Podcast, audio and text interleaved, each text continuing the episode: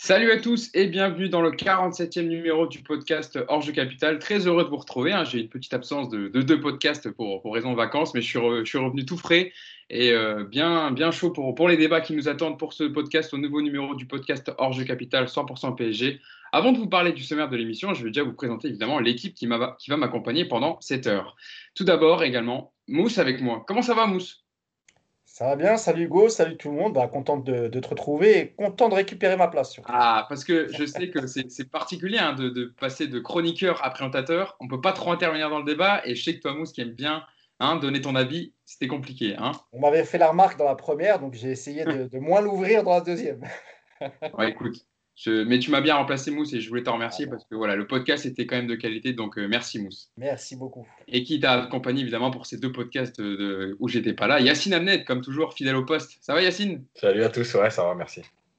Et enfin, pour compléter la bande, vous le connaissez maintenant, ça fait déjà deux fois qu'il vient avec nous pour le podcast, Nicolas Puravo qui est avec nous. Ça va Nico? Salut à tous. Bah ouais, ça va super. Je suis content aussi que ce soit Hugo en présentateur, moi. Ah, eh, Nicolas, je te rassure, moi aussi. en tout cas, c'est toujours un plaisir de t'avoir avec nous, Nico. Donc, merci pour, être avec nous pendant cette heure de podcast. Et justement, je vais vous donner les sujets dont on va traiter aujourd'hui, les amis. On va tout d'abord revenir en première partie sur la blessure d'Mbappé. Et oui, le PSG a communiqué dessus lundi. On parlera justement de son, sa durée d'indisponibilité et également est-ce qu'il faut anticiper son absence et préparer un autre euh, schéma tactique dès contre Lyon vendredi et évidemment pour préparer l'Atalanta le 12 juin. Et enfin, on terminera en parlant de l'adversaire hein, du Paris Saint-Germain en finale de Coupe de la Ligue vendredi soir, l'Olympique lyonnais. On parlera un peu de, la préparation des Lyonnais, dans quel dispositif ils joueront face au Paris Saint-Germain.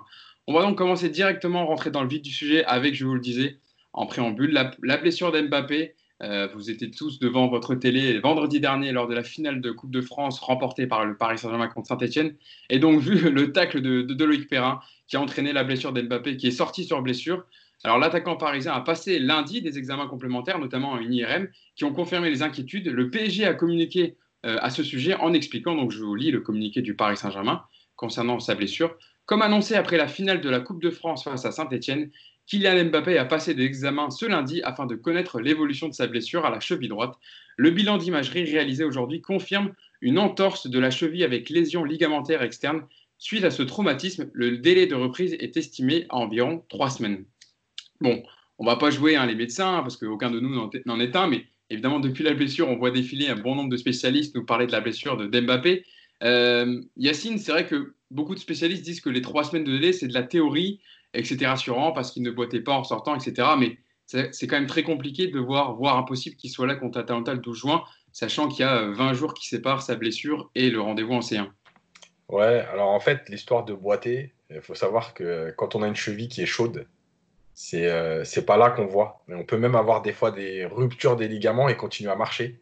Et en fait, c'est plutôt euh, quelques heures après, voire le lendemain, qu'on ressent les douleurs. Euh, la deuxième chose, c'est sur son indisponibilité. Alors, on estime à trois semaines avant la reprise. après, en fait, il faut voir quel type de lésion il a sur, sur les ligaments.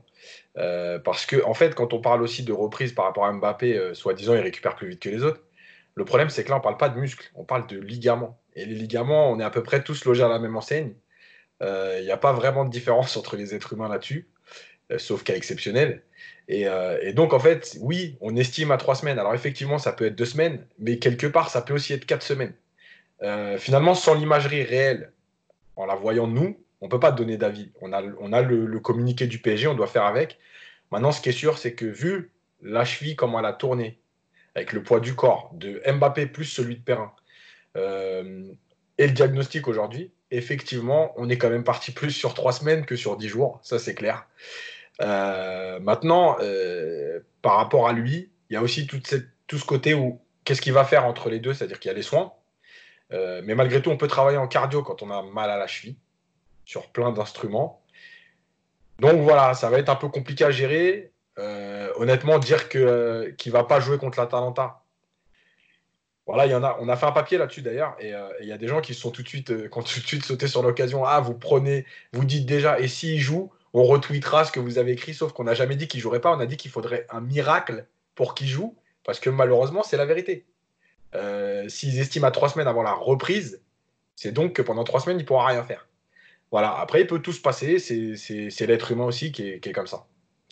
Nico, c'est vrai que même si euh, possiblement il récupérait de sa blessure, il aurait forcément un déficit de rythme. Et pour jouer un match de Ligue des Champions face à l'Atalanta, il vaut mieux être préparé quand même physiquement. On a eu l'exemple en plus contre Dortmund, puisqu'il était affaibli. Ils l'ont ménagé, puis il est rentré. Il est rentré. On a vu qu'il n'a pas fait une bonne rentrée, parce que à ce niveau-là, quand vous n'avez pas de rythme, c'est très compliqué. Là, en plus, on est dans une phase de reprise, donc euh, il ne sera pas au top si jamais par miracle il peut être aligné ou même sur le banc. Donc, je pense qu'aujourd'hui, il faut faire une croix sur sa, sur sa présence, laisser euh, le joueur se, soigner tranquillement. Si ça évolue vite, comme le dit Yacine, et qu'il peut être sur le banc, tant mieux. Mais j'y crois pas du tout personnellement. À mon avis, c'est euh, râpé, à mon avis, pour l'Atalanta. Ça va arriver vite, hein, c'est dans 14 jours, hein, c'est très très proche. Ouais, c'est le, le 12 juin. Euh, le, le, 12 août, pardon. Juste, juste, juste un truc. Parce que ça va aussi sortir bientôt. Évidemment, il peut toujours y avoir l'histoire de l'infiltration et tout. Mais on sait qu'une infiltration, ça a des graves conséquences parce qu'on ne ressent pas la douleur. Mais la blessure, elle est quand même là. Donc en fait, finalement, ça peut être encore pire après une infiltration. On joue sur l'infiltration vraiment dans un cas extrême, une finale de Coupe du Monde, parce que voilà, l'Atalanta, est-ce que ça vaut le coup de prendre autant de risques? Je ne crois pas non plus. C'est ça, c'est vrai que Yacine souligne le problème aussi majeur, voire principal, d'une possible titularisation d'Mbappé, voire d'une rentrée contre l'Atalanta. Ça pourrait jouer sur le reste de sa saison, en fait, et euh, gâcher sa préparation physique et euh, le, déranger pour le reste de la saison. Bah, deux choses. Il faut rappeler déjà qu'il n'était pas là au parc contre euh, Dortmund. En tout cas, il n'était pas titulaire et donc ça n'a pas changé ça n'a rien changé au, résultat. Le, PSG a réussi à s'imposer sans Mbappé. La deuxième chose dont on peut être sûr, c'est que même s'il revenait dans le groupe, la chose qui est, certaine, c'est qu'il ne sera jamais titulaire.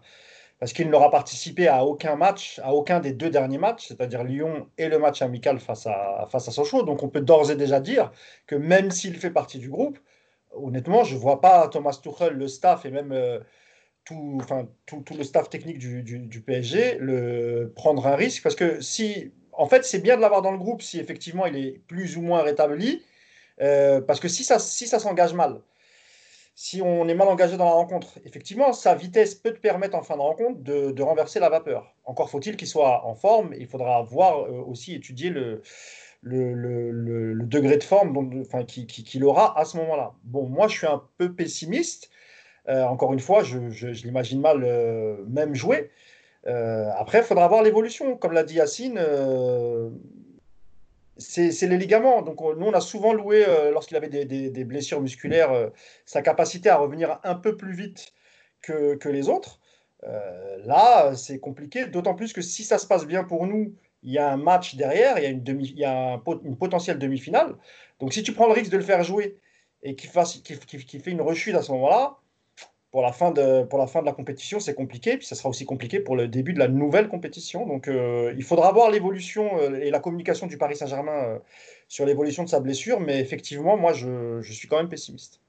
ouais, vas-y, yes. Dernière chose, il ne faut pas oublier qu'on a beaucoup d'exemples de joueurs français d'ailleurs qui ont été embêtés par des chevilles justement pour être revenus trop tôt. Pogba, voilà, Hernandez.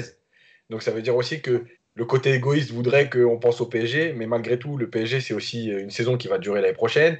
Et, euh, et, et, euh, ah, Mbappé, il a aussi, malgré tout, sa saison à gérer. C'est-à-dire qu'on ne peut pas tout miser sur un match, quelle qu'en soit l'importance, si c'est pour après traîner ça pendant 6 Après, juste Yacine, après, peut-être la différence, c'est que là, c'est pas une blessure super grave, on va dire. Non, le tu vois, il est. C'est pour ça que je dis ça, parce qu'en fait, jouer un match comme ça, ça peut être un gros risque si tu l'aggraves.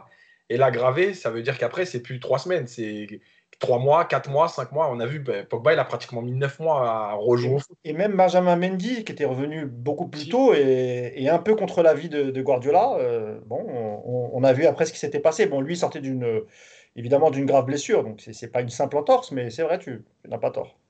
C'est vrai que pour clore sur le, la, blessure d'Mbappé, Nico, et après on passera à autre chose, il a toujours, Mousse en parle un peu, il a une vitesse de récupération qui est euh, un peu plus élevée, on va dire, que, que les autres joueurs, depuis le début de sa carrière, bon, il a, il a 21 ans, il est connu quand même pour être un garçon dont l'organisme se remet assez rapidement par rapport à, ses blessures. Donc ça peut aider dans son évolution. Peut-être ça sera trop court pour la Talenta, mais au moins pour le reste de la, saison qui arrivera après. Juste une seconde, Yacine, tu peux allumer la lumière, non? Je te vois vachement sombre, je sais pas si. Ah bon? Ouais, mais peut-être moi aussi, hein, je sais pas. Je c'est le point éclairage de Mousse, ouais. Vas-y. Voilà, c'est pour, Parce que je vois que vous deux, on vous voit super bien, donc je me dis, bon, s'il peut allumer, c'est pas plus mal. Et donc là, tu as allumé? Ouais. Hein. on appellera EDF pour le prochain. Désolé. Vas-y, Nico, reprends la main. Euh, ouais, après, c'est sûr que on l'a vu de toute façon, il a tout de suite mis en place des protocoles de soins. C'est un garçon qui est très sérieux de ce côté-là. Il va évidemment récupérer plus vite que, que si demain Mousse ou Yacine se font la même blessure, c'est une évidence. Quoique Mousse, je sais que tu es un grand sportif, donc peut-être pas, mais au moins Yacine, on va dire. Mais après, euh, après, c'est tout le problème déjà aussi. Puis vous vous souvenez, Mbappé, quand il s'était blessé l'an dernier euh, en revenant de la tournée, c'est un épisode qui a laissé un peu des traces aussi. Hein. On sait qu'avec le staff médical du PSG, ça n'a pas toujours bien collé. Il y a eu des tensions. Je ne le vois pas, lui, euh, mettre en péril une saison où à la fin, il y a l'euro, il y a peut-être un transfert dans un autre club. Je ne vois pas Mbappé euh, faire n'importe quoi et revenir coûte que coûte pour jouer un quart de finale contre, excusez-moi, seulement l'Atalanta. Voilà, ce n'est pas une finale de Ligue des Champions, c'est un quart. Le PSG a largement les moyens de passer sans lui et euh, lui n'a aucun intérêt aujourd'hui à faire n'importe quoi et à, accepter de jouer avec une blessure qui peut s'aggraver. Donc euh, aujourd'hui, encore une fois, on, est dans, le flou parce qu'on ne connaît pas la nature exacte de la blessure, on n'est pas médecin, on ne sait pas comment lui va récupérer.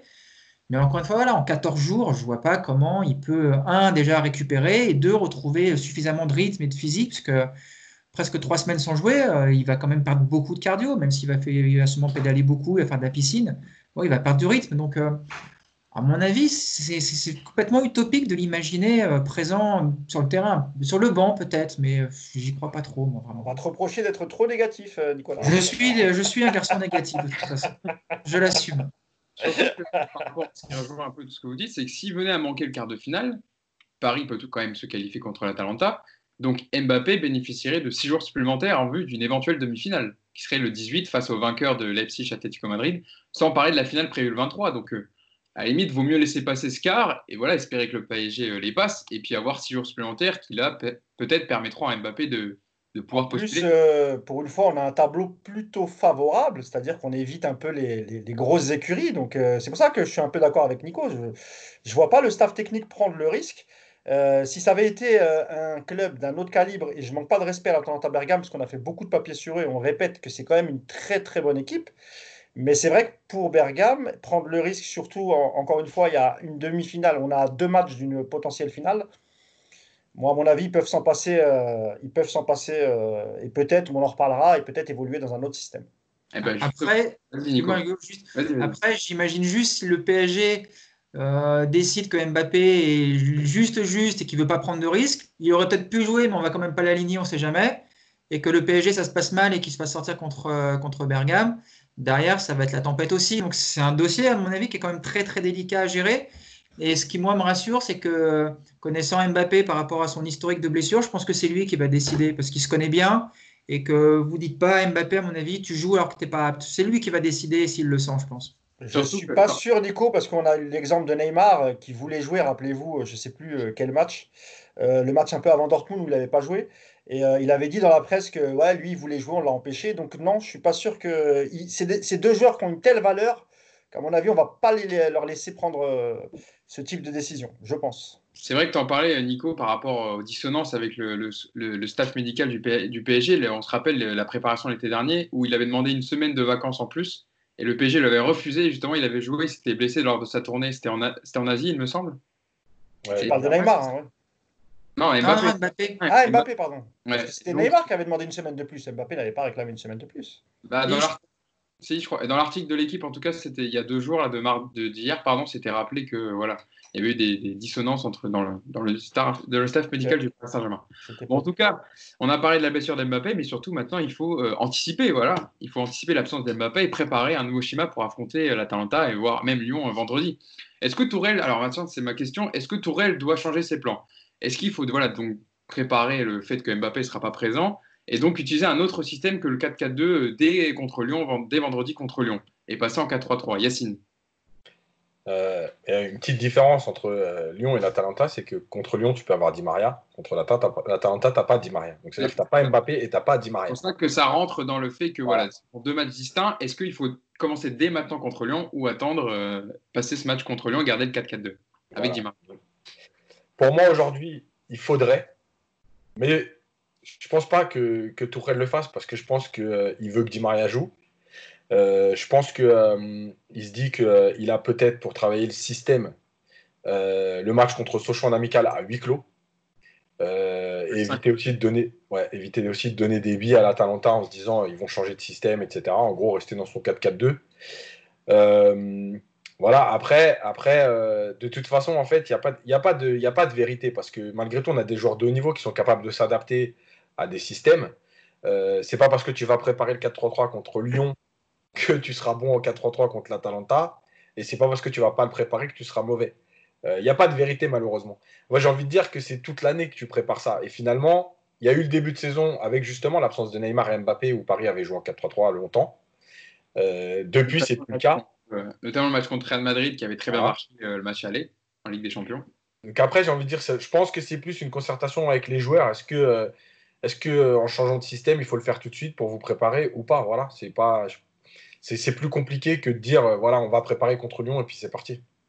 Nico, toi, tu privilégierais quel le système, le système euh, que le Tourelle a le plus utilisé euh, la, saison dernière, le 4-4-2, ou alors préparer l'Atalanta dès vendredi contre Lyon en utilisant un 4-3 avec possiblement trois milieux de terrain avec Paredes, Verratti, Gay au choix? Moi, je n'ai pas le sentiment qu'il y ait besoin de préparer beaucoup, parce que c'est deux systèmes qui maintenant sont quand même maîtrisés. Le 4-3-3, le PSG, historiquement, ça fait des années qu'il joue avec. Le 4-4-2, bon, bah, ça fait plusieurs mois qu'il a été adopté et ça, fonctionne bien également. Je ne pense pas qu'il y ait besoin de 3 ou 4 matchs de préparation pour euh, switcher entre chaque système à chaque fois. Pour, c'est vraiment deux matchs distincts. de toute façon, il l'avait dit, Tourelle, hein, que ce n'était pas des matchs de préparation. Hein. C'est quand même une finale de Coupe de la Ligue. Je pense qu'il va préparer son équipe et, à mon avis, on va revoir moi, c'est ce que je fais en tout cas. Je remettrai le 4K2 dans lequel lui aime bien, faire jouer ses joueurs. Et puis, s'il doit après euh, estimer que pour contre Atalanta, il doit passer à 3 milieux, il le fera effectivement contre Sochaux, ça suffira largement. Après, moi, je ne pense pas que la blessure de Mbappé, elle ait vraiment changé l'approche du match de Ligue des Champions pour Tourelle, parce que avec ou sans Mbappé, de toute façon, je pense qu'il va aligner trois milieux dans ce match-là. Bon, bah là, il n'y aura pas Mbappé, c'est dommage, mais, euh, ah, je ne crois pas que la blessure de Mbappé va, évoluer, va faire changer le système. Tu penses qu'il aurait quand même utilisé trois milieux de terrain s'il avait eu tous ses joueurs à disposition euh, Je ne sais pas s'il va le faire, mais moi, en tout cas, je, pense que c'est ce qu'il faut faire, parce que c'est, on en parlera, on en parlera plus tard de l'Atalanta, mais euh, moi, c'est ce que j'aurais fait, mais bon, je ne suis pas entraîneur du PSG, malheureusement, pour plein de raisons. Euh, et, voilà, après, en tout cas, je, reste persuadé que la blessure de Mbappé, c'est pas ce qui va pousser Tourelle à changer son système. Il a des joueurs qui sont capables de remplacer poste pour poste, même si ce pas les mêmes caractéristiques. Et je ne pense pas que ce soit vraiment un critère qui, pousse à un changement tactique. Je ne l'espère pas en tout cas, parce que si c'est le cas, ça veut dire que vous êtes dépendant de, un ou deux joueurs de votre effectif, et je ne suis pas sûr que ce soit une bonne nouvelle. Donc euh, on verra. Mais après, Tourelle, il est adepte des surprises aussi, donc euh, difficile de se projeter là-dessus. Mousse, toi, tu plutôt, euh, plutôt euh, comme Nico, plutôt comme Yacine, euh, tu, resteras en 4-4-2, avec peut-être Draxler voilà, titularisé à gauche avec Sarabia à droite, par exemple ou alors tu, tu, tu, commencerais à, travailler 4-3-3, même si c'est un système, c'est le deuxième système, on va dire, du, Paris Saint-Germain cette saison, dès, dès, vendredi. Bah, on se rappelle que le 4-4-2 de Thomas Tuchel, quand il l'a instauré, c'était pour faire jouer les quatre de devant c'est-à-dire Neymar, Di Maria, Mbappé, Icardi. Sur les quatre, il y en a deux qui ne seront pas là. Et euh, si, on se base, si on se base sur le match de Saint-Etienne, je ne vais même pas parler des matchs amicaux, juste euh, le match de Saint-Etienne, qui était lui un match officiel et qui plus est une finale de Coupe de France, euh, je pense que lui, il est inquiet pour son, milieu de terrain. Mais là, pour le coup, donc on démarre avec Mbappé avant qu'il se blesse et on, on démarre dans la configuration on va dire, traditionnel avec euh, Di Maria, euh, Icardi, Neymar, etc. Euh, là, il perd, donc on a Di Maria qui est suspendu pour un carton, Mbappé qui sera sans doute pas là pour, cause de blessure. Donc aujourd'hui, il a quel choix? C'est aussi ça qu'il faut voir. Il faut voir qui reste et qui est apte. il faut se rappeler aussi de la, du quart de finale retour au parc, où on était dans une disposition où tu avais quand même deux mecs qui travaillaient beaucoup devant, Sarabia et Cavani. Cavani est depuis parti, Sarabia, on ne sait pas ce que veut faire Thomas Tuchel avec. Un coup, il le titularise, un coup, c'est un joker de luxe. Donc voilà, après, moi, je pense que indirectement, ça doit peut-être euh, soulager un peu euh, Tourelle. Non pas qu'il soit content qu'Mbappé soit blessé, hein, mais là, il peut, il, peut faire des choix qu'on ne pourra peut-être pas lui reprocher. C'est-à-dire qu'il peut effectivement repasser un milieu à 3 et, et, devant mettre uniquement Icardi en, pointe et avec Neymar côté gauche et peut-être Sarabia côté droit. Yacine, vas-y, vas-y, je te dirai, je vous dirai. Juste euh, par rapport à Lyon, le fait de ne pas faire jouer Di Maria, ça peut être un problème parce que ça voudrait dire que Di Maria ne va pas jouer Lyon, puis l'Atalanta, ce qui veut dire que ça va lui faire pratiquement 15 jours sans match avant une éventuelle demi-finale. Euh, et c'est aussi un problème parce que malgré tout, Di Maria en demi-finale, si Paris passe, on sait qu'il jouera. Et donc, en pleine préparation, alors que Paris n'a pas encore trouvé son rythme, le, le, le, le faire squeezer le match de Lyon pour préparer l'Atalanta, mais en sachant le temps d'écart qu'il y a, pour moi, c'est trop en fait. Euh, je comprends, mais on pourrait dire la même chose de Sarabia s'il devait être titulaire contre l'Atalanta. Si tu le fais pas jouer samedi et tu le fais jouer que mercredi dans un match amical avec une faible opposition, est-ce qu'on pourra tirer des enseignements contre Sochaux? Je suis pas après, après, après, Sarabia, il a entre guillemets, hein, il a profité de la blessure d'Mbappé pour jouer quand même 70 minutes. Bien sûr. Donc en fait, tu vois, c'est bon. Je comprends, bien sûr. Voilà. Et la deuxième chose, la deuxième chose, c'est que euh, pour revenir au 4-4-2, s'il devait être utilisé contre l'Atalanta au départ, il ne faut pas oublier que malgré tout, même si ce n'est pas son point fort, Thomas Tourel est obligé de penser au coaching. Et si tu pars avec les quatre de devant, il te reste un seul joueur offensif sur le banc, c'est Choupo-Moting. Si tu, pars, tu parles en 4-4-2 contre l'Atalanta, sans Di Maria, c'est-à-dire Draxler, Sarabia, Icardi, mm. Neymar. Oui, Et, en fait, il te reste qu'un joueur sur le banc, c'est Choupo-Moting, offensivement. Donc ça veut dire que quoi qu'il arrive, pratiquement au niveau du coaching, tu changeras de système dans le match. Parce que tu vas pas faire rentrer, par exemple, un Gay euh, milieu euh, offensif gauche ou offensif, enfin bref, voilà. Donc c'est pour ça que euh, moi, j'y crois plus du tout au 4-4-2 en fait contre l'Atalanta. D'accord. Bah, justement, moi, par, rapport à ce que vous dites depuis tout à l'heure, vous avez vu la finale contre, contre Saint-Etienne, vous avez vu les manques au milieu de terrain, le fait que Saint-Etienne a posé des difficultés au Paris Saint-Germain, et, et, ce malgré que le Paris Saint-Germain était à 11 contre 10. Donc, Nico, c'est vrai que par rapport à ce qu'a vu Tourelle, il l'a vu comme nous, j'imagine il y a des manques euh, au milieu. Alors le PSG n'était pas à 100%, manquait, a manqué d'intensité, mais parfois, euh, sur les contre-attaques de, Saint-Etienne, ça fait beaucoup de mal au fait que le Paris Saint-Germain ne soit qu'à deux milieux de terrain. Et euh, au fait aussi qu'évidemment, les postes de latéraux n'étaient pas on dire, optimales parce que Baker n'a pas fait une grande finale. Euh, est sorti blessé rapidement avec Colin Dagba. Donc ça pourrait renforcer l'idée dans le fait que Tourelle passe en 4-3-3 contre Lyon dès vendredi. Les, les, deux milieux de terrain, de toute façon, c'est un système qui, qui est un peu bâtard quelque part, parce que quand tout le monde est à un super bon niveau et que vous avez la possession, c'est un système qui va vous offrir des, Attends, Nico, une, Ouais. Ah, le son, il est, ouais, c'est un peu saccadé. Je ne sais pas si. Alors, est-ce que c'est mieux là? Vas-y, vas-y. On veut pas, on veut pas que je parle en fait. Hein. Ah, ah non, non, justement, c'est que c'est intéressant et quand on t'entendait pas, tu vois. Est-ce que, est-ce que, vas-y. C'est mieux là? On va réessayer, vous me coupez si ça ne marche pas. Euh, ouais, les, deux milieux, si vous avez un joueur comme Gay qui passe à côté, forcément tout de suite la, compo elle est bancale. Donc euh, quand vous allez en plus affronter des équipes qui jouent bien en ballon comme Lyon, comme l'Atalanta, pense que vous avez intérêt à renforcer votre milieu de terrain. De toute manière, on sait que c'est la clé. Moi, ce système à deux, il m'a jamais trop plu parce que ça déséquilibre énormément l'équipe. Donc on sait qu'ils ont ils font des efforts, là, les 4 de devant, pour défendre un petit peu, mais ça sera jamais aussi, aussi costaud, aussi solide qu'avec trois milieux. Donc, euh, c'est un mal pour un bien qui n'est pas les 4 fantastiques comme ça contre l'Atalanta, et puis, puis il va falloir faire avec. Après, par contre, contre Lyon, Tourelle, il va pas préparer l'Atalanta, il va aligner sa meilleure équipe possible. Alors, est-ce que pour lui, la meilleure équipe possible euh, vendredi, ce sera à 2 ou à 3 au milieu Ça, c'est à lui de voir. Mais euh, moi, je ne serais pas surpris qu'on repasse sur un 4-3-3 là, dès contre Lyon, mais pas forcément pour préparer l'Atalanta, juste parce que ça sera le meilleur système euh, au jour J d'une une finale. Euh, Mousse, parce que c'est vrai que par exemple, euh, on parle des joueurs qui n'ont pas trop joué, ou, ou, par exemple Di Maria qui ne serait pas titularisé, ou Sarabia, mais Marco Verratti, pour l'instant, il a, pas, joué aussi remplaçant. il n'a pas, pas démarré un match titulaire hein, pour l'instant, que ce soit les deux matchs de préparation ou la finale de Coupe de France. Là, en Coupe de la Ligue, il, faut déjà, faudrait qu'il commence évidemment titulaire. Je pense que ça sera le cas, mais voilà, il y a des joueurs aussi qu'il faut qu'ils qui, doivent prendre le rythme avant, avant l'Atalanta.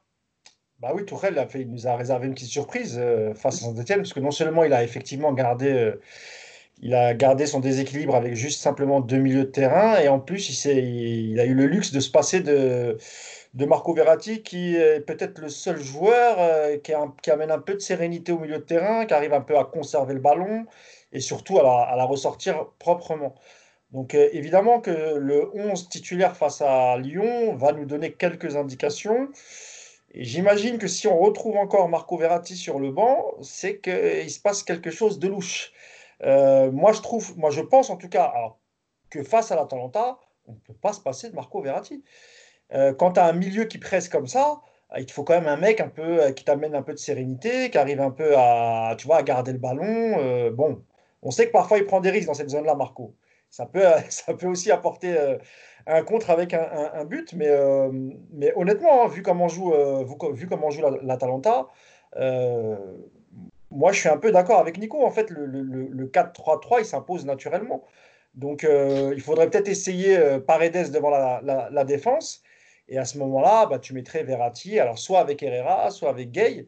Euh, mais je pense que, voilà, pour, euh, contre Lyon, je ne sais pas, parce que comme le disait Yacine dans le podcast précédent, il y a une donnée qui est importante, c'est que contrairement à Saint-Etienne, qui n'avait absolument plus rien à jouer derrière, ils pouvaient tout mettre, tout donner dans l'intensité, etc.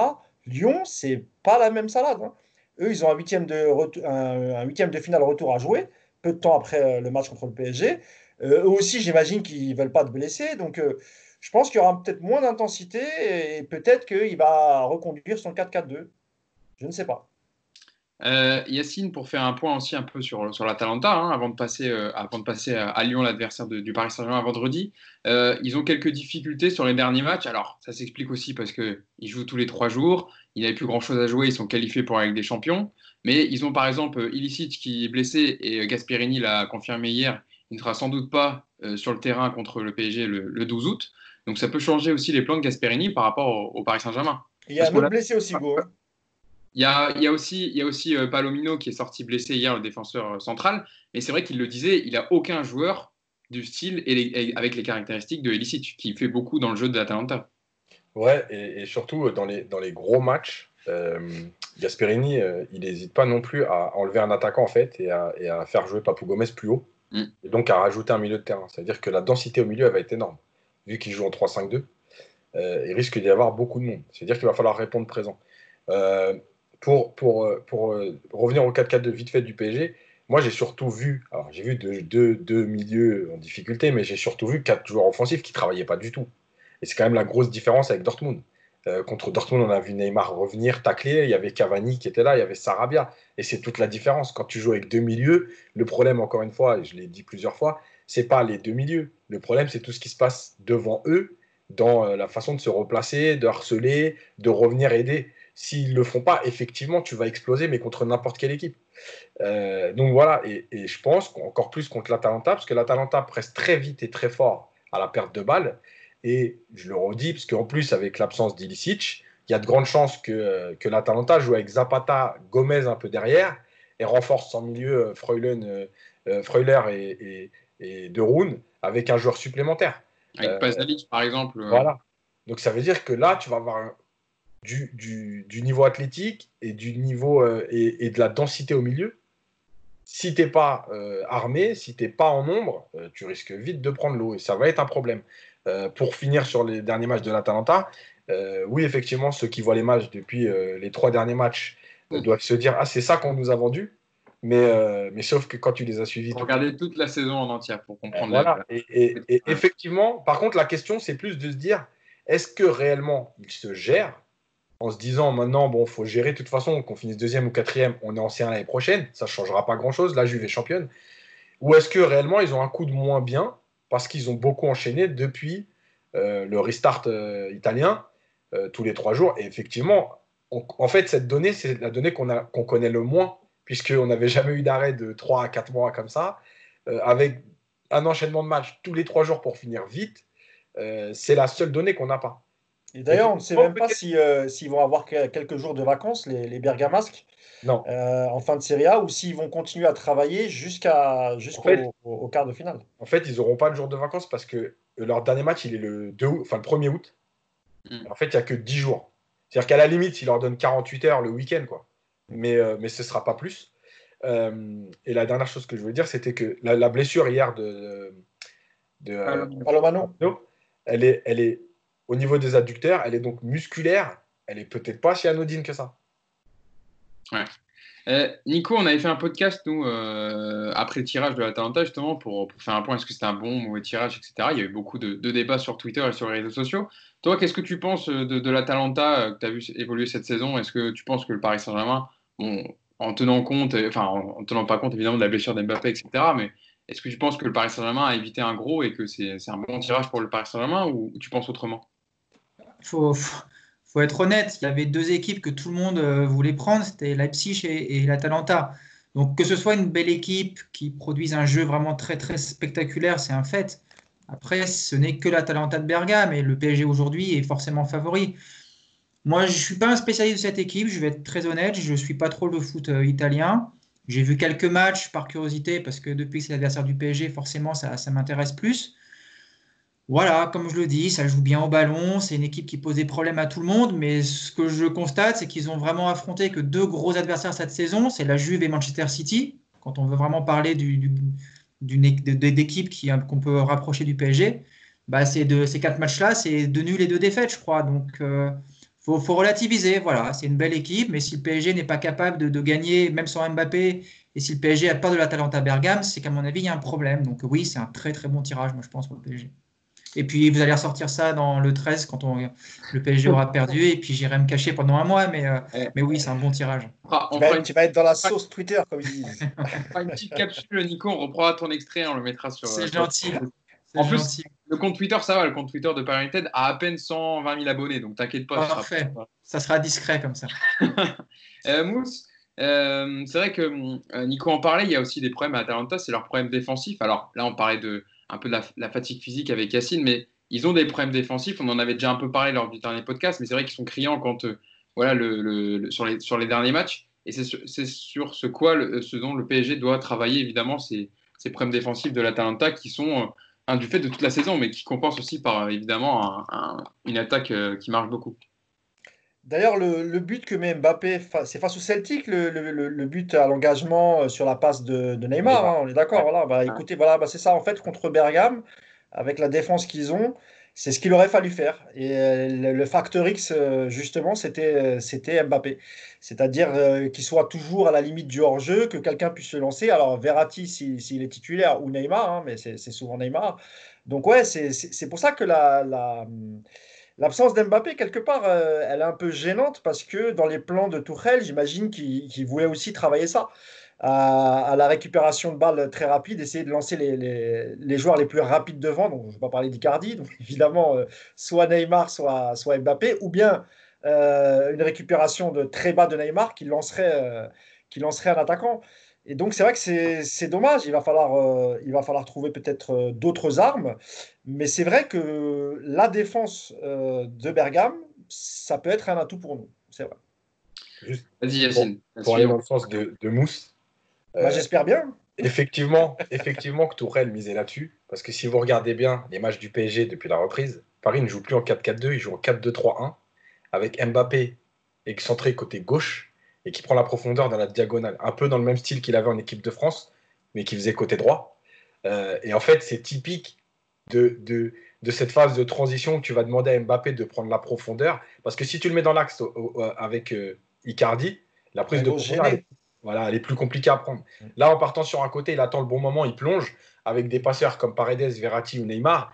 Effectivement, je pense que le choix tactique, euh, il était là.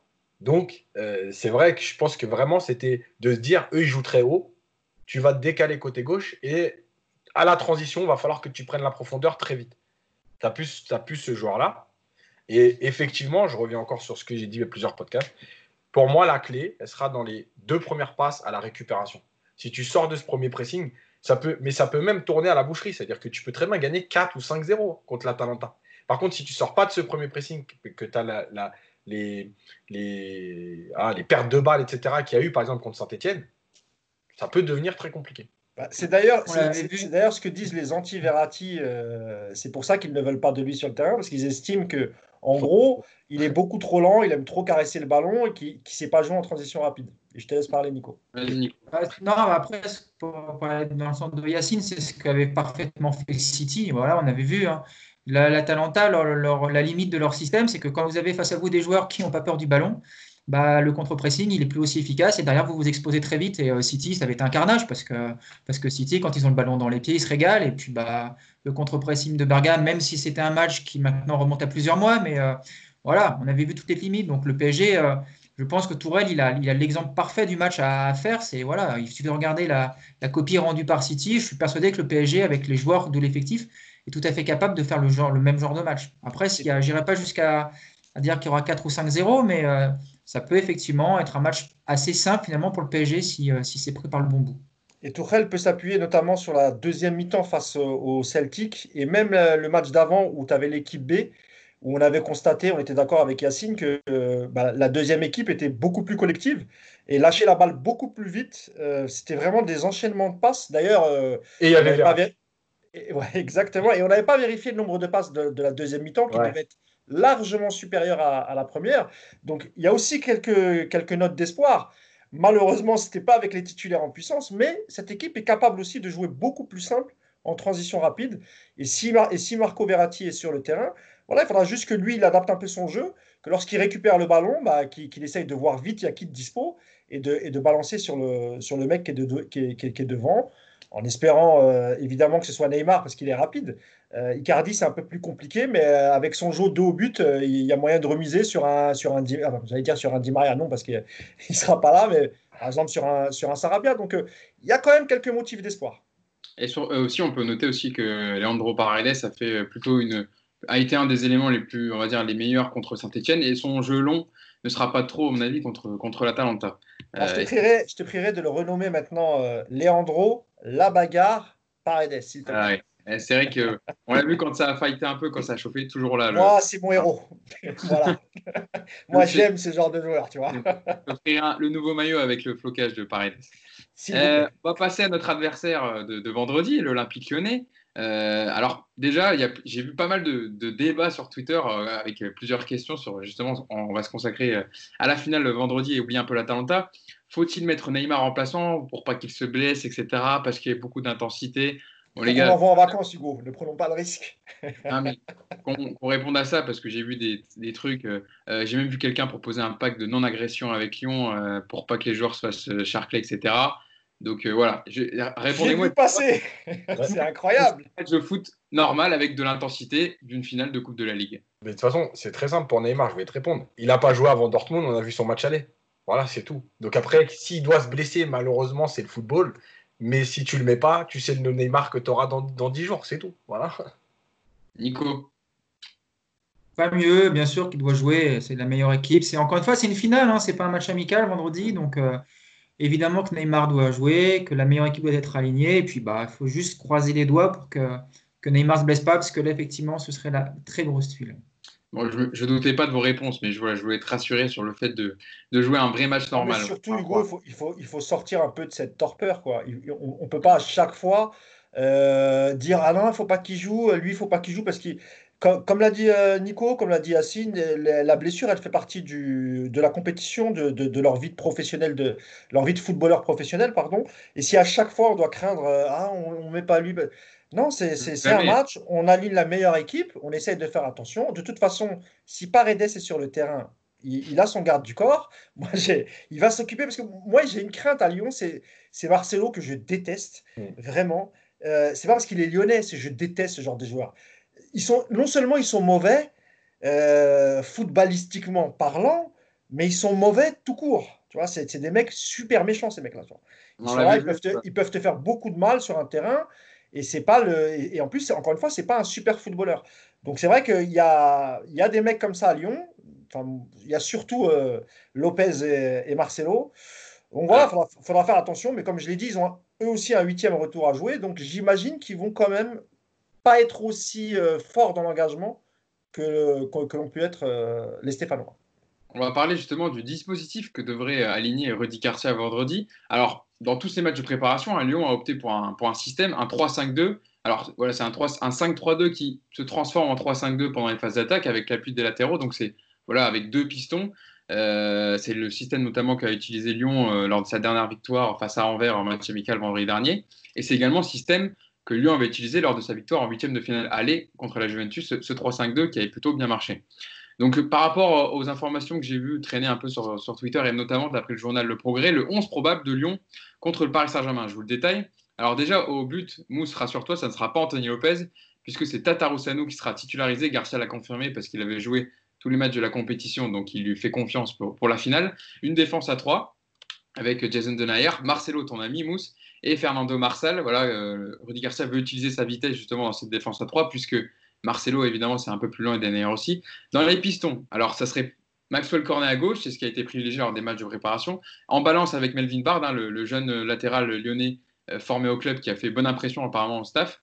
Et ça serait donc Léo Dubois à droite, un milieu à 3 avec Bruno Guimaraes, euh, qu'on ne présente plus, qui est l'excellente recrue de, Lyon au mercato hivernal euh, de, janvier. Thiago Mendes, hein, qui, retrouve, euh, qui retrouve des couleurs, hein, qui a retrouvé une place de titulaire dans, cette préparation lyonnaise. Oussema War pour terminer le milieu de terrain. Et une attaque à deux avec Memphis Depay et euh, Moussa Dembélé. Donc, par rapport au système, Nico, un 3-5-2 comme ça, ça pourrait privilégier justement le Paris Saint-Germain les préparer contre Atalanta parce que c'est le système qu'utilise l'Atalanta, ce, genre de système en 3-5-2 qui peut évoluer en 5-3-2, etc. Ah, on t'a perdu, Nico? Oui, ça, on, est habitué de toute façon, le PSG. Ah. C'est vrai, je ouais. Vous ah. m'entendez? Ça y est, c'est bon, ça y est. Ah. Ça y est, je suis revenu? Ouais, c'est bon, Nico. Vas-y. Ah non, c'est plus bon. Bah, donne la parole à Yassine. Non, mais... Nico, je te laisse parce que là, j'ai même plus ton visage. En fait, Vas-y, Yassine. Et je te laisse, Nico. que c'est ce que Lyon a utilisé euh, depuis janvier. Et euh, avec euh, Thiago Mendes qui a pris la place de Touzard, puisque c'était Touzard en fait qui joue aussi. Maintenant, c'est Thiago Mendes qui a, été replacé à, cette position avec Guimarães qui joue un peu plus haut avec Awar. Ah, on a des sauts, on, a, des bouts de parole de Nico. ça arrive petit à petit. Nico, ce que je peux te conseiller, c'est de raccrocher et de revenir. Je pense que ça va être mieux. Peut-être que tu as un, peut-être un problème de connexion. Peut-être te déconnecter et revenir. en tout cas, on laisse Nico gérer sa, caméra. Ah, attends. Nico, tu nous entends bien? Bon, malheureusement, on a un petit problème avec Nico. On va laisser régler ça. Ah bah, voilà, on va laisser quitter la conversation et revenir. Bon, c'est les aléas hein, du direct. Hein. Excusez-nous, mais euh, on enregistre comme ça sur Skype. Euh, il peut y avoir des défauts de connexion. C'est pas grave. On retrouve Nico tout de suite. Yacine, je te laisse euh, parler du système euh, euh, adopté par Rudy Garcia qu'il a utilisé lors de ses matchs de préparation. Voilà. Le, problème, en fait, c'est que, c'est que euh, en fait, en faisant ça, Rudy Garcia, il veut plutôt amener de la solidité défensive. Alors, quand, le problème, c'est que quand on regarde les matchs de Lyon, c'est tout l'inverse. C'est-à-dire que Lyon a retrouvé une puissance offensive, notamment avec le retour de Depay, mais reste toujours très friable derrière. donc, ça va être à Paris d'en profiter. Euh, parce qu'il y aura, euh, il y aura et des espaces et, euh, et un manque de vitesse. Maintenant, le, le, vrai test, entre guillemets, pour Paris va être au milieu parce qu'il y aura du monde au milieu. Et que, et que Thiago Mendes, il est en train d'un peu mieux revenir que la ah. saison qu'il a faite. Il est, au moins, il a, il a retrouvé, il est plus, il a été longtemps écarté hein, par Rudy Garcia. Là, au moins, il réintègre le groupe et il retrouve une place titulaire avec, tu l'as dit, Touzard qui est parti vers l'Hertha Berlin définitivement. Voilà, donc ça va être un bon test, ça va être un bon match, notamment aussi défensivement, parce que, parce que finalement, le PSG a été très peu mis en difficulté défensivement sur les matchs amicaux déjà. Contre Saint-Etienne, sur deux ou trois séquences, mais pas assez. Euh, ça va être aussi un bon test défensif pour voir ce qu'on est capable de, de, répondre à ça, parce que, parce que Depay revient bien et que Lyon, sur les deux derniers matchs amicaux, il marque, marque six buts en deux matchs, même si c'est Anvers et même si c'est euh, Bruges, je crois. Euh, voilà, c'est quand même six buts marqués. Quoi. Euh, Nico, est-ce que tu nous entends bien? Est-ce que tu es bien Je vous entends nickel. Eh ben, écoute, je reviens vers toi. Euh, Yacine parlait un peu du dispositif de Rudy Garcia. C'est vrai que Lyon, on va, on va faire un peu l'état des lieux de, par rapport aux faiblesses et forces de Lyon. Euh, Yacine en a parlé, ils ont plusieurs faiblesses. Ils ont des gros manques sur le plan défensif. Et surtout, ils n'ont pas de certitude dans leur jeu. cette saison, ça a été quand même très compliqué. on a un, peu de un plan de jeu un peu illisible. Pendant les matchs amicaux, il y a eu, c'est une équipe un peu sur cours alternatif, capable de bonnes séquences comme de beaucoup moins bonnes. Donc c'est vrai qu'ils arrivent, eux, alors eux, en avantage, c'est qu'ils ont préparé, ils sont plus préparés que le Paris Saint-Germain. Ils ont repris deux semaines avant le Paris Saint-Germain, notamment pour les entraînements, et donc ils ont fait plus de matchs amicaux et plus de séances d'entraînement. Donc ça peut être aussi un avantage pour, pour les Lyonnais.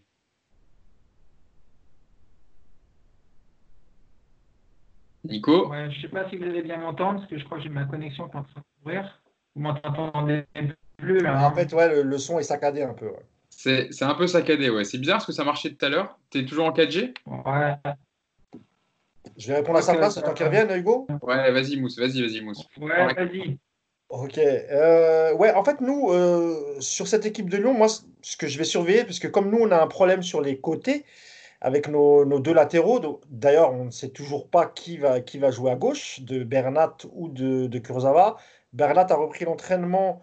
Euh, j'imagine que, que, pardon, Thomas Tuchel ne va pas l'aligner d'entrée face à Lyon. Donc, ce sera peut-être Kurzawa qui va jouer à Lyon et peut-être qu'il va enchaîner Sochaux plus l'Atalanta. Et dans le système que tu as décrit, euh, Hugo, donc euh, ça va être deux ailiers plutôt que des latéraux. Donc euh, à gauche, tu m'as dit c'était Cornet. Ça serait Cornet et à droite Dubois. Dubois, voilà, c'est ça. Donc Cornet donc face à Kerrer, hein, si, je comprends bien. Oui, alors Kerrer, une blessure de 5, c'était 4-5 jours, voilà, c'était un problème il, jouera pas. il jouera pas, donc ça serait. Ah oui, il sera pas prêt. Oui, Kerrer sera peut-être prêt contre l'Atalanta, mais ça devrait être Dagba. C'est sûr, mais ça sera voilà. à droite. Et Cornet, bon, on connaît un peu les, les, qualités de vitesse de, de, de, Cornet, donc euh, voilà, c'est pas c'est pas le meilleur ailier du monde, hein, euh, c'est même pas un latéral, mais, mais face, à, face à nos ailiers, face à nos latéraux, pardon, ça peut être le danger. Euh, et après, il faudra voir aussi l'état de forme du retour de, de Paille, qui a subi une grosse blessure, qui revient grâce évidemment à l'interruption du, Covid, parce que sinon il n'aurait pas pu finir cette, euh, cette saison. Donc moi, c'est une interrogation parce que je n'ai pas encore vu euh, jouer Lyon. C'est Yacine qui a fait un papier pour, pour parler de Lyon. Donc voilà, moi, les interrogations, elles sont plutôt là. l'état de forme de l'état de forme de, de Depay et, voir si les ailiers dans la composition que, va faire Rudy Garcia peut gêner nos latéraux à nous. Voilà, moi, c'est la question que je me pose. On verra vendredi. Mais encore une fois, je, pense que le match ne sera pas, enfin, il n'y aura pas autant d'intensité qu'on a pu en voir contre, contre Saint-Etienne, qui eux n'avaient absolument plus rien à jouer. Nico, euh, bon, j'espère que tu nous entends bien cette fois. Euh, c'est vrai que pour, je pense que les Lyonnais, ils ont vu le même match que nous voilà, contre Saint-Etienne. Ils ont vu que Saint-Etienne avait réussi à mettre en difficulté le Paris Saint-Germain. Ils ont réussi à exister, à se créer des situations. Hein. Donc, s'il y a bien un moment pour prendre le PSG, peut-être c'est en ce début de reprise pour les Lyonnais, voilà, qui eux sont un peu plus euh, préparés. Et Mousse le disait, ils ont aussi récupéré des éléments comme Reine Adélaïde et Depay qui étaient des blessés de longue durée, mais avec le Covid, évidemment, ils ont pu euh, guérir leurs blessures. De toute façon, j'espère que vous entendez bien là. Oui. Euh, tous, les, tous les derniers matchs contre Lyon, ça a été des matchs difficiles. C'est le deuxième meilleur effectif de France. Il faut en avoir conscience. C'est une belle équipe qui a peu effectivement de, de certitude parce qu'ils font quand même une saison très moyenne. Le retour de Depay va leur faire du bien. Après, moi, je pense qu'on va avoir une belle finale. Je crois qu'on va justement avoir de l'intensité, mais dans le bon sens du terme, pas de, pas de méchant Je ne crois pas trop à ça. C'est deux équipes qui jouent au ballon, qui. Bon, Lyon, ils essayent plus qu'ils y arrivent ces derniers temps, mais, euh, mais je suis sûr qu'on va voir quelque chose, un match engagé, mais dans un bon état d'esprit, parce qu'en plus, c'est deux équipes qui vont jouer la Ligue des Champions derrière. Donc, euh, moi, je ne suis pas trop inquiet par rapport à ça. Et puis. Euh, je pense que c'est ouvert. Je pense que c'est ouvert et que les Lyonnais, ils sont capables de passer complètement au travers, comme ils sont capables de se sublimer. On, le voit souvent dans, le même match. pendant 20 minutes, ils déconnectent complètement. Mais s'ils sont capables de, réaliser deux belles mi-temps, ils vont poser des problèmes. C'est normal. Il n'y a que des bons joueurs dans cette équipe, donc à part Marcelo. Juste, il ne faut pas oublier que même si les dernières victoires du PSG contre Lyon, il y a eu beaucoup de buts, c'est souvent des buts euh, en fin de match qui arrivent un peu pendant une heure. En fait, Paris est en difficulté. C'est un match serré et d'un coup, ça explose, souvent à cause d'une expulsion. Euh, je crois que c'était Marsal d'ailleurs qui, était, qui avait été expulsé. Euh, ouais, Marsal. Il y a deux ans, il y a deux saisons, ça. Quand on gagne 5 à 1, non? Non, non, ça, c'était ça, c'était euh, Ndombele qui avait été expulsé. Euh, euh, là, en coupe, cette année, en coupe, il y a 1-1. Ah, d'accord. Moi, je crois que tu parlais du match de championnat qu'il y avait eu l'année dernière. Et après, il y a eu le match de championnat au parc. C'est ça. Ouais. Il y a 1-0 jusqu'à la mi-temps. Il y a l'expulsion avant la mi-temps. C'est Touzard qui se fait expulser. Voilà. Et après, et après Lyon explose, en fait. mais en fait, si on regarde les scores, on se dit, ouais, Paris s'est baladé. Mais finalement, pendant une heure, Paris s'est jamais baladé contre Lyon. Donc, c'est jamais des matchs faciles. et puis, les Lyonnais, on les connaît. Ils aiment bien aussi les matchs les matchs bling-bling, ils aiment bien se montrer parce que c'est. Bah, Yacine, surtout que je pense qu'ils vont, ils vont vouloir être un peu orgueilleux parce qu'ils vont se dire attends, les Stéphanois qui, qui, sont leurs ennemis jurés ont quand même, on va dire, fait honneur à leur maillot en ne perdant 15-0 et en qui plus est à, à 10 euh, plus d'une heure. Donc, si les Lyonnais prennent une valise euh, vendredi, leurs supporters, ils vont pas être contents. hein. Donc, euh, je pense qu'il y a aussi un peu une question d'orgueil. Perdre peut-être, mais pas avec un, un- un gros score. Je pense qu'ils vont Oui. essayer, aussi essayer d'éviter la, la valise. Ouais, parce que Mousse, ils ont, ils, enfin, les- le Lyon, dans ces matchs, dans, dans les gros matchs, ils ont plutôt souvent répondu présent, notamment avec des champions. hein. Ils avaient gagné contre, contre City et- cette saison, et ils ont gagné contre la Juve au match aller. Alors certes, ils n'ont pas fait un match incroyable, ils ont beaucoup défendu, mais ils avaient quand même gagné, et donc eux aussi, comme tu le disais aussi Mousse tout à l'heure, ils ont leur huitième de finale à préparer, euh, huitième de finale retour à préparer, donc ils rentrent aussi dans une Et logique. la Juve, Hugo, est, est- est- on peut le dire, est, est- est plutôt prenable. hein. Euh, Bah, c'est en ce pas moment, le- Très prenable, ouais. Surtout que a- Dybala sera peut-être pas là. Bon. Ouais. Après, il y, a- il y a une donnée importante, hein, c'est que Lyon, ils jouent leur Coupe d'Europe de l'an prochain. hein. Donc ce match-là, pour eux, c'est, je vais pas dire que c'est plus important que le, que le match contre la Juve, mais euh, il y a quand même plus de chances d'aller en Europa League en battant le PSG que d'aller récupérer euh, une place en C1 en gagnant à Lisbonne. Donc euh, ce match-là, à mon avis, ils vont le préparer comme vraiment le match qu'il faut absolument gagner. Donc il y aura peut-être aussi un surplus de motivation quand même. Sauf que, là, ils partent, sauf, sauf que là, Nico, ils partent contre la Juve, ils partent avec un avantage. C'est comme s'il y avait Ouais, un mais temps, après, il va y avoir Ah, City, et puis après une finale, tu vois ce que je veux dire. Aller gagner la C1, c'est quand même très compliqué pour Lyon. Euh, Là, il n'y a qu'un match pour gagner Ouais. l'Europe. hein. Dans le tirage, ils sont pas du bon côté. Euh, Le Paris Saint-Germain a été est dans le bon côté à gauche, et Lyon, ils ont pris les grosses cylindrées, quoi. Mais je pense que si tu te qualifies, tu, tu- tu prends quand même une belle somme d'argent euh, quand tu arrives en quart de finale. Donc il y a, y y aussi peut-être le, le- le côté économique. Ouais, mais ça coûte, ça, ça, ça vaut pas une place en Ligue des Champions pour la saison prochaine. hein. Non, c'est Ligue Europa. Euh, Ligue Europa, pardon, oui. Ah, Est-ce que, est que, est que vraiment Olas il veut la jouer cette Ligue Bah, Europa de toute façon, bah, si. Ah, ça fait depuis 96, ça fait depuis 96 que Lyon a toujours été en, en Coupe d'Europe chaque année. Donc là, ça serait, ils l'ont dit hein, d'ailleurs, ils ont préparé euh, un budget pour en cas de qualification européenne ou de non qualification. Donc ça changerait évidemment les plans de, de l'Olympique Lyonnais. Je ne sais pas ce que vous en pensez, mais Ouais, après, tu vois, comme c'est une coupe avec ouais, beaucoup de tours, des groupes et tout, ouais, je sais pas. Bon, en tout cas, Je c'est sais aussi- pas. On verra de toute façon, mais euh, oui, c'est toujours mieux que de ne pas y être, de toute façon. C'est- aussi euh, la dernière, la dernière, euh, le dernier match, on va dire, de, de la Coupe de la Ligue hein, qui va prendre fin. euh, la dernière finale, en effet. dernière finale de Coupe de la Ligue. hein, J'ai vu euh, l'article de, de- enfin l'interview de Frédéric Thirier euh, dans l'équipe d'aujourd'hui qui regrette la disparition, mais euh, voilà, ça allégera des équipes. tu verras, dans 2-3 saisons, ils vont revenir avec un autre projet. euh, moi, je pense que ça va revenir. Moi. Euh, À l'époque, Pas d'infos bah, particulières. bon. En tout cas, on avait gagné la première sous cette version. Donc je pense qu'il n'y a pas de raison. C'est bien de boucler la dernière. et le meilleur buteur de, le- de- de- de la compétition, vous savez qui c'est? C'est un buteur parisien, C'est Cavani c'est Cavani. Ah. Et, le, et, le deux- et le deuxième, c'est Paoletta. Ouais. Ah, je Moi, je... Ah, je pensais que c'était Ibra. Non, il avait délogé. euh, on avait fait un match de Coupe de la Ligue cette saison en podcast et euh, Cavani était passé devant. C'était contre Monaco, je crois, où il met son, son but. Il était passé devant Paoletta dans les, dans les buteurs, le meilleur buteur de la compétition. Paoletta, c'est voilà, c'est c'est un- c'est une, coupe qu'il aime bien hein, parce qu'il a souvent marqué en finale. Donc, euh, on se rappelle, il a eu des, il y a eu des bons moments pour le Paris Saint-Germain dans cette Coupe de la Ligue. Ils sont d'ailleurs prend- ils sont d'ailleurs recordman, euh, le PSG des victoires en, en Coupe de la Ligue, hein, je pense. Ouais. 8, c'est ça.